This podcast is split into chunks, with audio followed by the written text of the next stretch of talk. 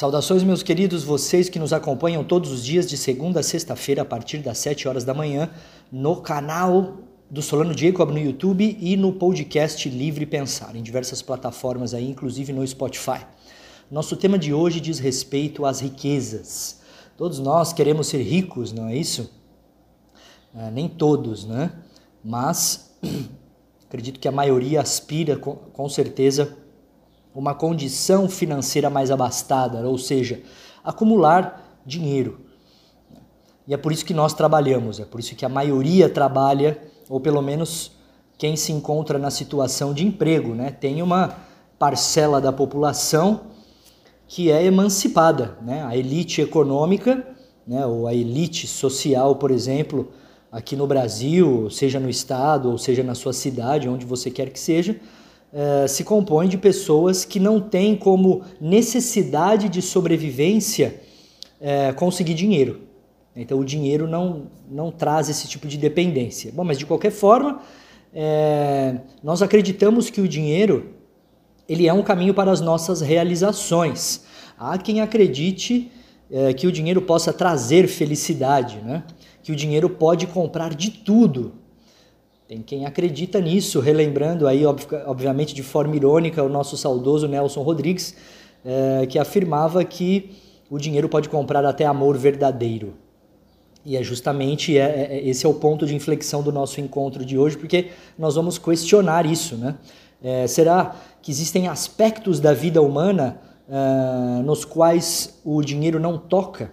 Ou seja, para conseguirmos certas realizações na nossa vida, é, nós teremos que utilizar de outras ferramentas e não o dinheiro, porque o dinheiro não consegue, é, enfim, operar a transformação necessária.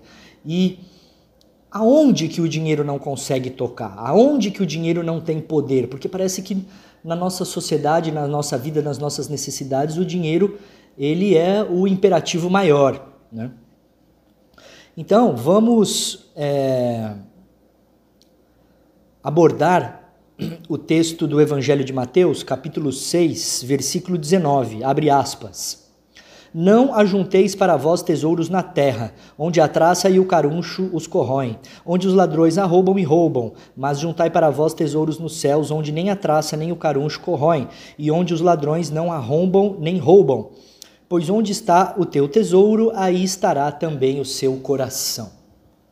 Então, um texto bíblico do Evangelho de Mateus, no caso, as palavras do próprio Cristo, é, nos alertando para que não acumulemos, não, não acumulemos é, tesouros na terra. O que, que significa isso? Poxa, nós não precisamos dinheiro.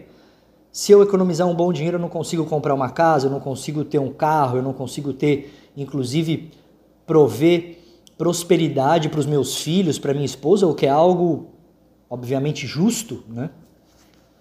Então, qual que é a visão, uma visão apurada que nós podemos desenvolver acerca dessa leitura, para a gente também não ter uma visão é, fanática, para a gente não, também, também não ter uma visão, digamos assim, radical. Né?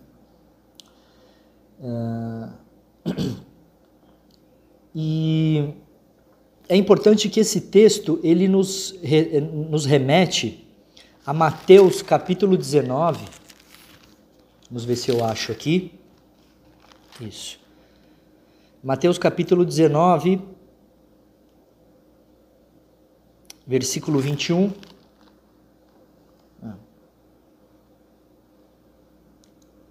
Isso, no qual ele fala sobre o perigo das riquezas, né?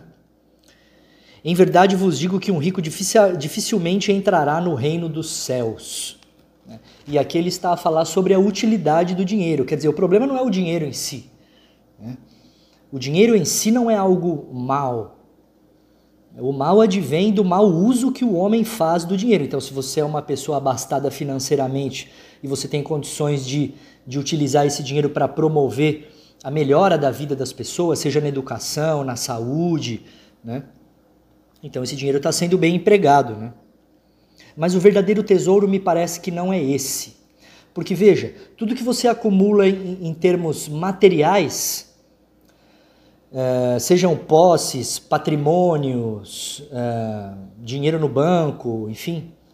É, o dinheiro ele existe para circular, para que ele possa circular e para que com esse movimento ele possa é, é, gerar benefício na vida das pessoas. Se você acumula o dinheiro e ele fica só para você durante muito tempo, você tem um plano na vida de acumular dinheiro, né? É... Qual é a utilidade, digamos assim, disso a longo prazo? Né?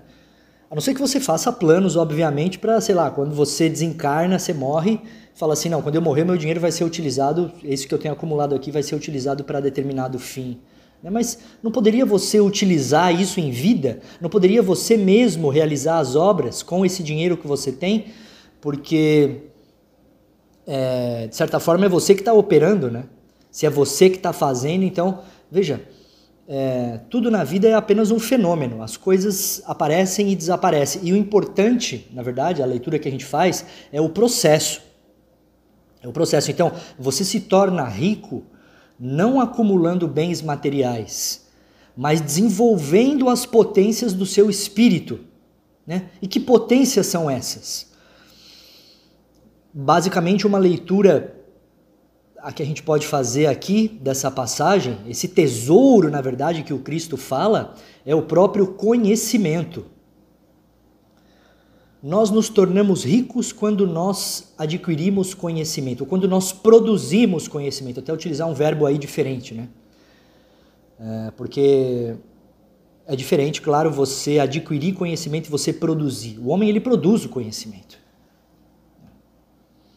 quando existe a descoberta. Isso nós precisamos fazer todos os dias de nossas vidas. Né? É, e por isso que nós temos que ter um, um, tempo estipulado no nosso, no nosso dia a dia, no nosso cotidiano, para estudar. Não é isso? Você tem que executar, mas você tem que estudar também para ter esse, esse constante aprendizado. O cérebro está sempre aprendendo. Né? E com o conhecimento, e não é só o conhecimento, claro, de técnica, ah, eu sei fazer determinado trabalho manual, eu sei fazer determinada técnica procedimental. Não, não é nesse aspecto. Mas é o conhecimento de si mesmo. O quanto que nós conhecemos de nós mesmos? Será que nós temos a capacidade de, de, é, de mudar o ângulo e sobrepor a visão sobre nós mesmos, sobre quem somos? Quais são as nossas tendências, os nossos padrões psicológicos, como que nós reagimos diante das situações, analisar a nós mesmos, né? Os nossos sentimentos, né? Nosso lado oculto da inconsciência. É preciso muito trabalho para isso, mas esse conhecimento de si mesmo, porque você sabe quem você é e você sabe daquilo que você pode fazer para melhor, né? É, esse é o verdadeiro tesouro e esse tesouro, quando você adquire, que é o conhecimento, que é algo que está dentro do seu espírito, ninguém consegue tocar nisso. Ninguém consegue chegar lá e bagunçar e tirar. Por isso que o Cristo fala que são tesouros que nem as traças, né? É, é, nem as traças e nem, e nem o caruncho corroem, né? onde os ladrões não arrombam e roubam. Todos os demais bens materiais são suscetíveis de. É, são efêmeros, né? Eles têm um tempo curto de duração. Se você tem um patrimônio, é, isso não dura para sempre. Né? Então a gente tem que pensar bem no processo e como utilizar bem as coisas. Né? Se nós temos, se nós somos é, de certa forma presenteados pela vida com algum, alguma condição material melhor do que o outro, então o forte que ajude o fraco. Não é isso? Então, cuidemos aí dessa meditação, que é importante, né? O verdadeiro tesouro, né? que são os tesouros do espírito. E, fa e façamos o uso devido dos tesouros que são materiais, mas jamais confundindo um pelo outro. Meus queridos, um forte abraço, fiquem sempre na divina sintonia. Se você está aí no YouTube assistindo o vídeo, não esqueça de curtir é, o vídeo e seguir o nosso canal. Até o próximo encontro, um forte abraço. Blesses.